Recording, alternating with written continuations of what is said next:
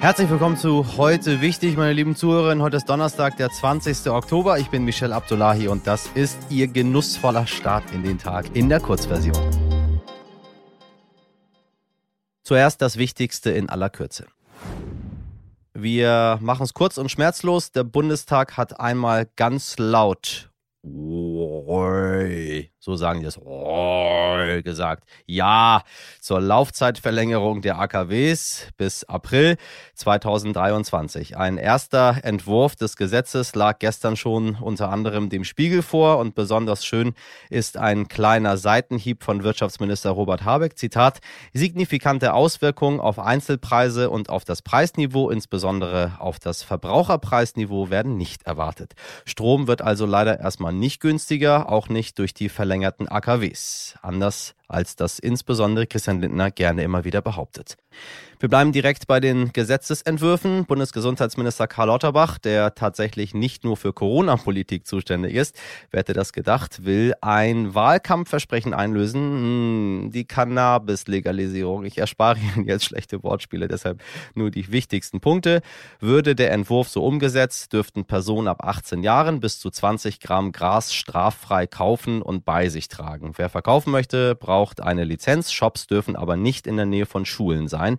Die Ministerien beraten jetzt darüber und dann steht vielleicht bis zum Ende des Jahres alles auf grün. Sorry.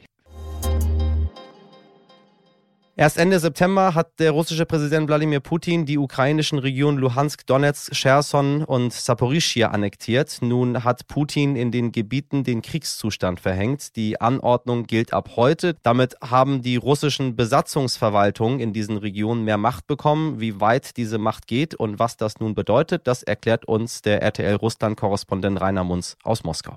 Seit Mitternacht gilt in Russland das Kriegsrecht, und zwar in den Regionen, die Moskau völkerrechtswidrig annektiert hat. Also in Donetsk, Luhansk, Cherson und Saporischschja. Das Kriegsrecht gibt den Behörden dort erhebliche Vollmachten. Die Rechte der Bürger werden stark eingeschränkt. So können die Behörden Menschen zwangsweise umsiedeln. Die Bewohner in diesen Regionen können zur Zwangsarbeit in Rüstungsbetrieben verpflichtet werden und sie können am Reisen gehindert werden. Zudem kann Militärzensur eingeführt werden und private Telefongespräche dürfen abgehört werden.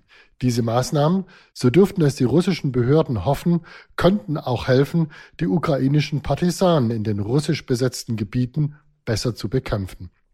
Das Kriegsrecht hat auch Auswirkungen auf angrenzende russische Gebiete.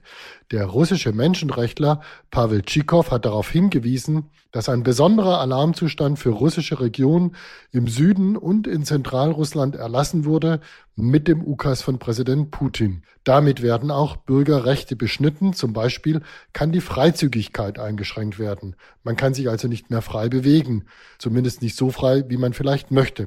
Transportmittel wie Lkw oder Geländewagen können für den Ukraine-Krieg beschlagnahmt werden und das Ein- und Ausreisen in diese Gebiete kann ebenfalls beschränkt werden. Eine Beruhigungspille gab es heute aber auch. Kreml-Sprecher Peskov sagte, dass die Grenzen im Zusammenhang mit dem Kriegsrecht nicht geschlossen werden. Bislang hat Moskau den Begriff Krieg vermieden. Der Ukraine-Krieg wurde und wird offiziell spezielle Militäroperation genannt. Jetzt verhängt der russische Präsident Wladimir Putin in den besetzten ukrainischen Gebieten, die aus Moskauer Sicht zum russischen Staatsgebiet gehören, das Kriegsrecht. Damit wird der Ukraine-Krieg auch im offiziellen Sprachgebrauch zum Krieg. Der russische Politikexperte und Kreml-Kritiker Abbas Galyamov hat es so formuliert.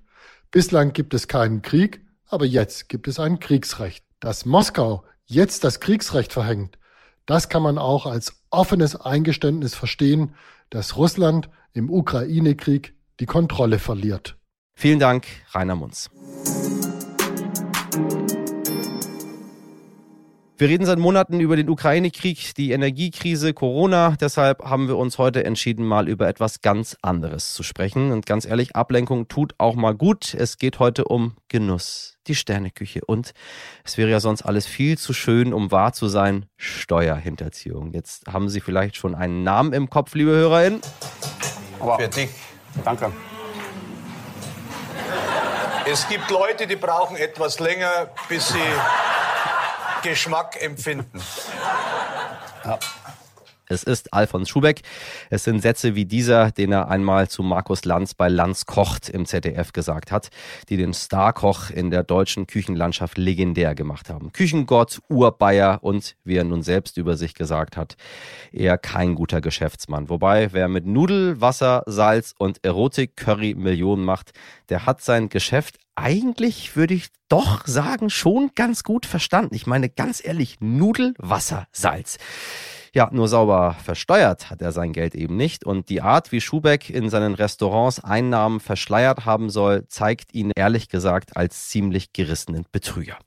Der Sternekoch ist tief gefallen. Vor dem Münchner Landgericht hat er vergangene Woche seine Schuld eingeräumt in einem Gerichtsverfahren, das den Namen von Schubecks Lieblingszutat trägt, der Ingwerprozess. Er lässt den Sternekoch vor den Trümmern seiner Karriere zurück. Oh Mann, es ist schon traurig, aber ich meine, Steuerhinterziehung wissen wir, es ist kein Kavaliersgericht. Delikt. Sie wissen, was ich meine. Also, mit der Genuss- und Kulinarikexpertin des Stern, Denise Wachter, spreche ich jetzt über sein Leben, sein Scheitern und über die Entwicklung der Sterneküche. Hallo Denise, ich grüße dich. Hallo Michelle. So, heute, äh, wir bleiben in der großen Genuss- und Kulinarik, aber heute ganz anderer Genuss und ganz andere Kulinarik. Ähm, geht um Herrn Schubeck. Mit einem bitteren Beigeschmack. Richtig, richtig, richtig. Ähm, sehr, sehr bekannter deutscher Starkoch. Äh, ich weiß noch, wie ich immer in seinen Läden äh, seine nicht sehr günstigen Gewürze gekauft habe ab und zu. Aber er hatte Sachen, die hatte niemand. Äh, oder äh, zumindest waren sie gut benannt äh, was war das persische Hochzeitscurry, was es überhaupt gar nicht gibt. Im Iran isst man gar kein Curry zur Hochzeit, aber ich wollte es unbedingt haben. Ähm, jetzt steht Herr Schubeck vor den Trümmern seiner Existenz. Bevor wir mal hinkommen, was er angestellt hat, was ist das eigentlich für ein Mensch? Der Alfons. Also ich komme ja gebürtig auch aus Bayern und äh, mich hat Alfons Schubeck natürlich schon von klein auf begleitet und habe ihn immer im Fernsehen gesehen, wie er da gekocht hat und gebrutzelt und fand das natürlich sehr, sehr spannend, weil ich mich ja später dann beruflich auch in diese Richtung zumindest entwickelt mhm, habe. Mhm. Und äh, meine Oma hat ihn auch immer sehr gern geguckt, weiß ich noch, den Alfons und hatte auch seine sehr spannenden Gewürzmischungen ähm, in ihrem Regal stehen. Der Schubeck ist ein sehr, sehr guter Koch, aber kein guter Kaufmann. Kein guter Geschäftsmann, was man eben heute auch an, an dem Prozess sieht, äh, in dem er verwickelt ist.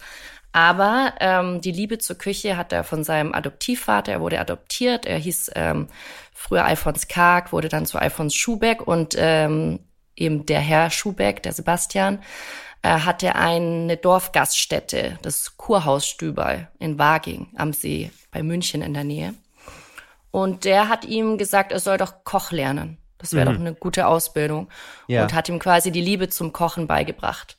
Und dann ist er erstmal auf äh, Wanderschaft gegangen, wie man das eben macht als Koch, ist in Paris äh, die Grand Élysée entlang geschlendert und hat da an alle möglichen äh, Türen geklopft, um da eben einen Praktikumsplatz zu ergattern und hat äh, dann bei Eckhard Witzigmann gelernt, der mhm, ja auch als die Koch-Koryphäe ja. steht und ähm, Schubeck hat jetzt im Gerichtsverfahren auch gesagt, er hat sich anscheinend 33 Mal bei Witzigmann beworben, bis er da einen Platz ergattert hat, einen Ausbildungsplatz in der Aubergine in der damaligen.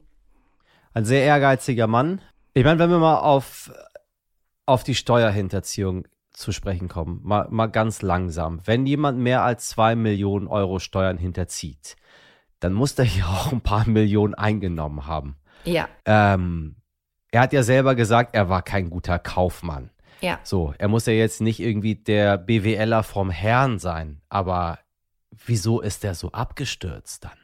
Er hat gesagt, er hat ja keine Luxusgüter, er hat kein Fable für teure Uhren, er hat sich irgendwie nichts Großartiges geleistet, er wollte das Studium seiner Kinder finanzieren. Genau. Also das habe ich ihm erst auch geglaubt. Weißt du? Ja, man weiß es nicht, ne? Es ist ja alles natürlich spekulativ. Also Schubeck hat letzten Mittwoch gestanden, dass er ja Geld aus seiner Kasse genommen hat und äh, damit finanzielle, er, also Zitat, er habe finanzielle Löcher gestopft und meine Kinder in ihrer Ausbildung unterstützt. Er hat quasi seinen vier Kindern das Studium finanziert, was er selber nicht haben durfte, weil seine Eltern sich in, der, in den 50er Jahren dazu entschieden haben, ein Haus zu bauen und eben nicht das Studium ähm, des Sohnes zu finanzieren. Das sagt er. Denise, ich danke dir sehr für das Gespräch. Ich danke dir. Mit dem finalen Gerichtsurteil könnte es noch ein bisschen dauern. Da Schubeck aber ein Geständnis abgelegt hat, kommt der nächste wichtige Gerichtstag schon nächste Woche Donnerstag am 27. Oktober. Wir bleiben selbstverständlich für Sie dran, knietief, liebe Leute.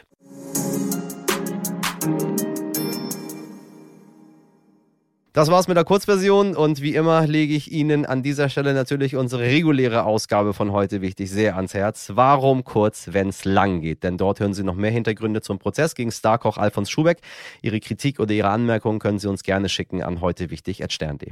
Allen, die schon an der heute wichtig Umfrage teilgenommen haben, sage ich schon jetzt einmal vielen, vielen lieben Dank und für alle anderen schauen Sie doch gerne mal in die Folgenbeschreibung. Dort finden Sie den Link und Sie wissen, morgen ab 5 hören Sie mich dann, wenn Sie mögen, wieder. Haben Sie bis dahin einen wundervollen Donnerstag. Donnerstag machen Sie was draus. Ihr Michel Abdullahi.